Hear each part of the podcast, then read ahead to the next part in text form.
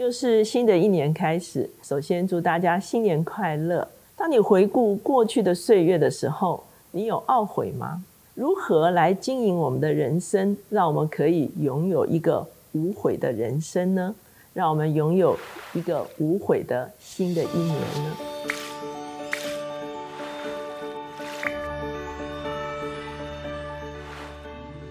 大家好，我是乔美伦老师。每周一次在乔氏书房和大家见面。今天我们的单元是快闪新书。今天我们所要介绍这本书叫做《放手去活》，那它的英文名字其实就是《无悔人生》。它的作者马歇·格史密斯，他其实是全球顶尖的领导人的教练，他是美国的 Thinker Fifty。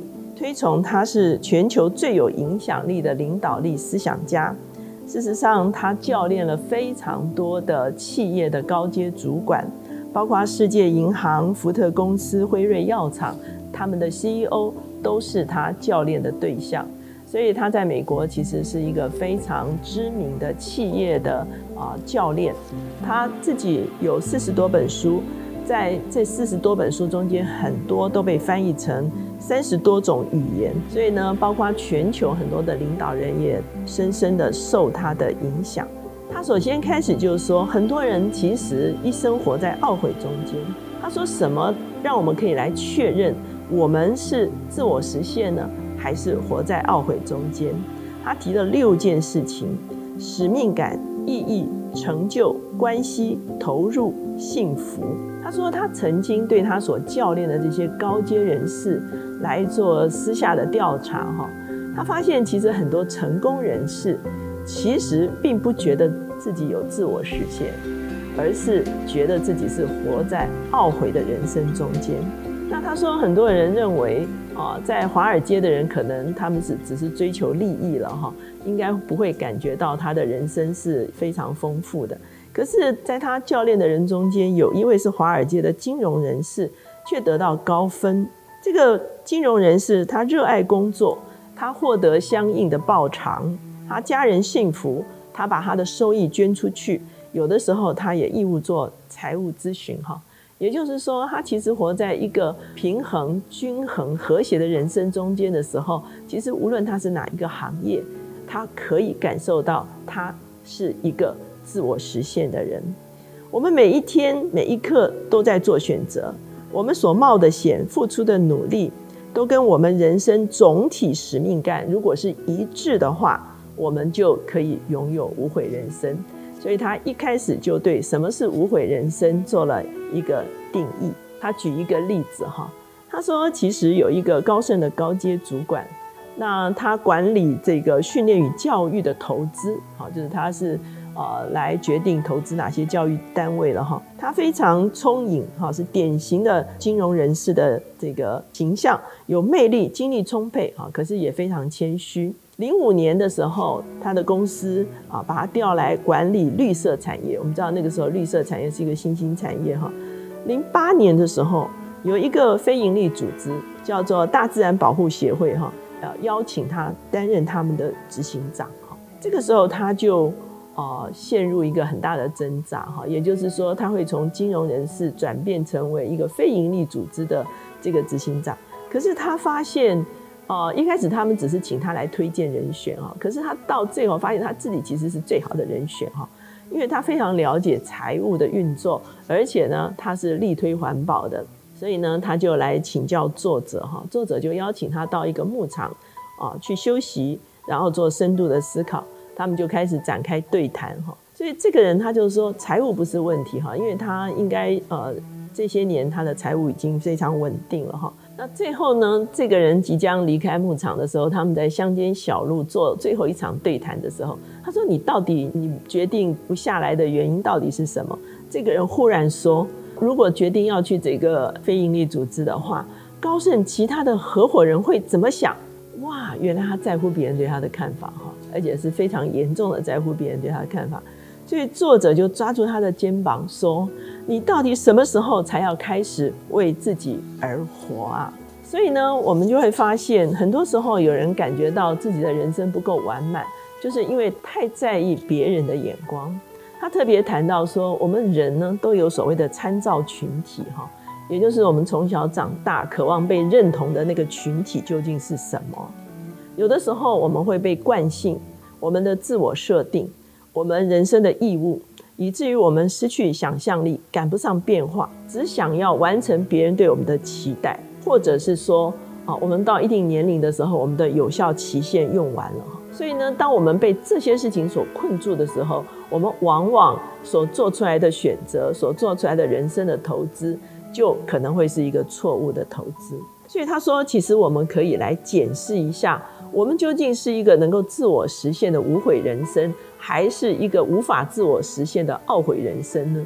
他说，你可以从动机、能力、理解、自信、支持跟市场。六者是否彼此是一致的来做一个判断？他特别讲到一个家庭主妇哈，叫玛丽哈。那玛丽呢，她是非常会制作这个意大利面的酱汁，所以呢，吉姆好友就说太好吃了。玛丽，你为什么不拿来卖哈？所以这个玛丽是有能力制造这个产品的，然后她也了解制造这个产品的过程，她有相当的自信。他获知了呃财务跟很多的呃方方面面的支持，最后他很清楚他的市场是是哪一个市场哈，所以玛丽开始卖酱汁之后，结果就大赚哈，所以他说玛丽的这个生意后来是稳定成长，然后呢利润很高，所以他就等候被收购哈，然后他要重新创业哈，说明他有别的酱汁可以卖哈。所以呢，我们就会发现说，他说，当我们的动机、能力、理解、自信跟支持和市场彼此一致的时候呢，那你就会发现，其实你正在做一个你乐在其中，而且可能会成功的事情。他同时也介绍一位啊美籍的韩裔的啊这个医生金庸博士啊，不是我们华人的那个作家金庸哈，是一个韩国人哈。他从小在韩国生长，后来他移民到美国去。九一年的时候，他拿到了哈佛的医学博士，哈。然后九三年的时候，他也拿到了哈佛的人类学的博士。所以呢，他跟这个非营利组织卫生伙伴组织，他是创始人之一。他也曾经出任世界卫生组织的总干事等等，哈。那事实上，他原本是做医生，哈。可是到了零九年的时候，就是有一个大学。叫做达特茅斯学院哈，邀请他作为校长哈。其实他当时就有很多挣扎，因为他等于要从学术研究转为行政管理，所以他就来找作者哈。那呃谈说他要不要转换跑道？那这个作者跟他讨论的结果呢，就发现其实他过去的经验其实也有一些管理的经验哈，可能就是他自己的医学的内部的一些管理。所以呢，觉得他其实是可以选择成为这个学校的校长。当他成为这个学校的校长之后，三年，就是二零一二年的时候，世界银行就邀请他担任世界银行的行长。这又是一个很大的跳跃哈。为什么呢？因为他以前是医学，他后来做了学校的行政管理，现在他要跳槽到当这个世界银行的行长，这是很跳痛的一个选择哈。可是世界银行的。目标是消除贫穷，推动计划，想来消除世界性的贫穷哈。所以世界银行虽然是一个金融的一个呃团体，可是其实它的目标不是盈利，而是能够推动各种，也许是投资，也许是啊金融的一些操作，使得世界的贫穷啊来被消灭掉。为什么？这是他一生所追求的，其实就是这样。所以他在二零一二年的时候就就任了世界银行的行长，他所推动的计划总共拯救了两千万的生命哈。他在一九年已经辞任了哈，所以短短的七年中间，他所推动的非常多的计划哦，从他的医学尝试，从他的呃对人道对人类学的认识哈，透过他的行政管理的能力，一直到他可以做世界银行的行长哈。所以他就说，其实，在我们的人生中间，看起来这个人他所做的选择是从一个领域到另外领域，可是他其实彼此都是相关的，而且他里面的使命或者是他里面的一些可以说是想要完成的事情，其实是非常一致的。那作者也提到说，当我们想要有一个无悔人生的时候，其实我们不需要跟一些小事来纠结。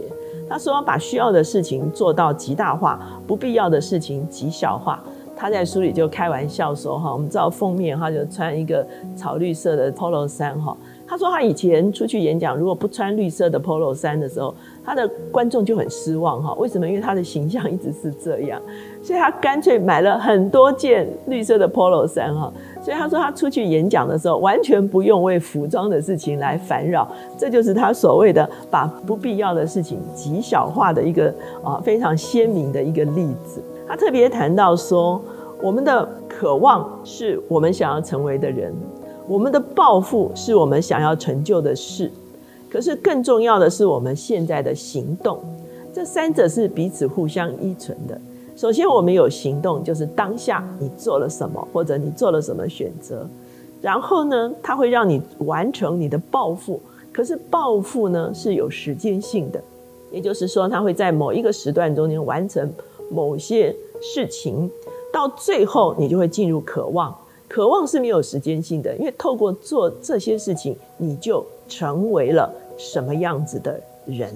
在书中引用彼得·杜拉克的说法，彼得·杜拉克说：“我们此生的使命是创造正向改变，而不是证明我们自己有多聪明，或者我们一定是对的。”那在书中，作者也说：“他说，其实，在我们的人生中间，自我证明还是有它的必要性哈。所以，他有一个图表哈。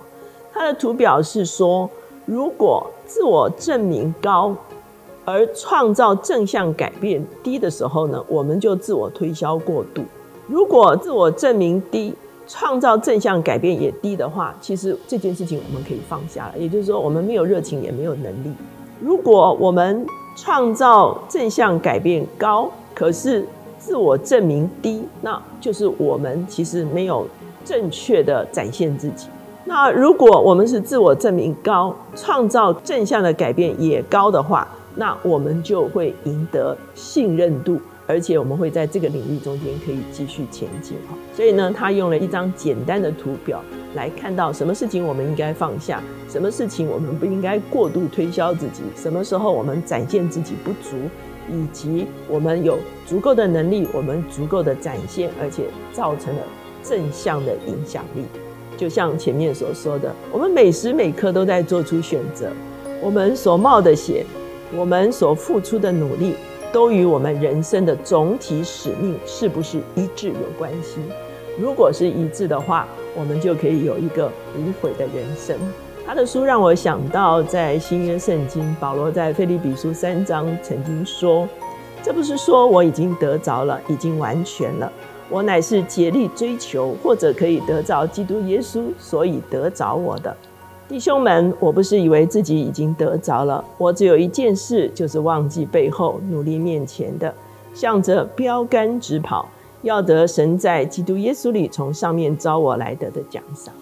我们看见保罗的人生，其实他所做的选择，他所做的行动，他所完成的事情，以及他所成为的人，其实是完全的一致啊。所以，当我们的人生的协调性最高的时候，其实呢，我们的懊悔就会减低。在提摩太后书四章，保罗也说：“那美好的仗我已经打过了，当跑的路我已经跑尽了，所信的道我已经守住了。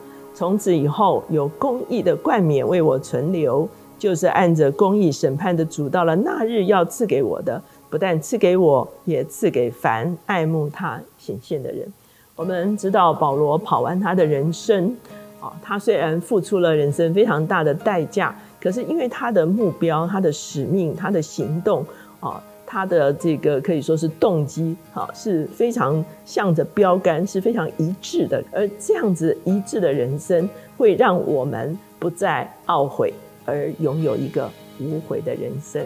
所以新的一年开始，你究竟回顾过去？有多少在生活中间的不一致，而你今年可以把它调整成，让你的人生的目标、你人生的行动、你人生的渴望，以及你人生所完成的事情是一致的呢？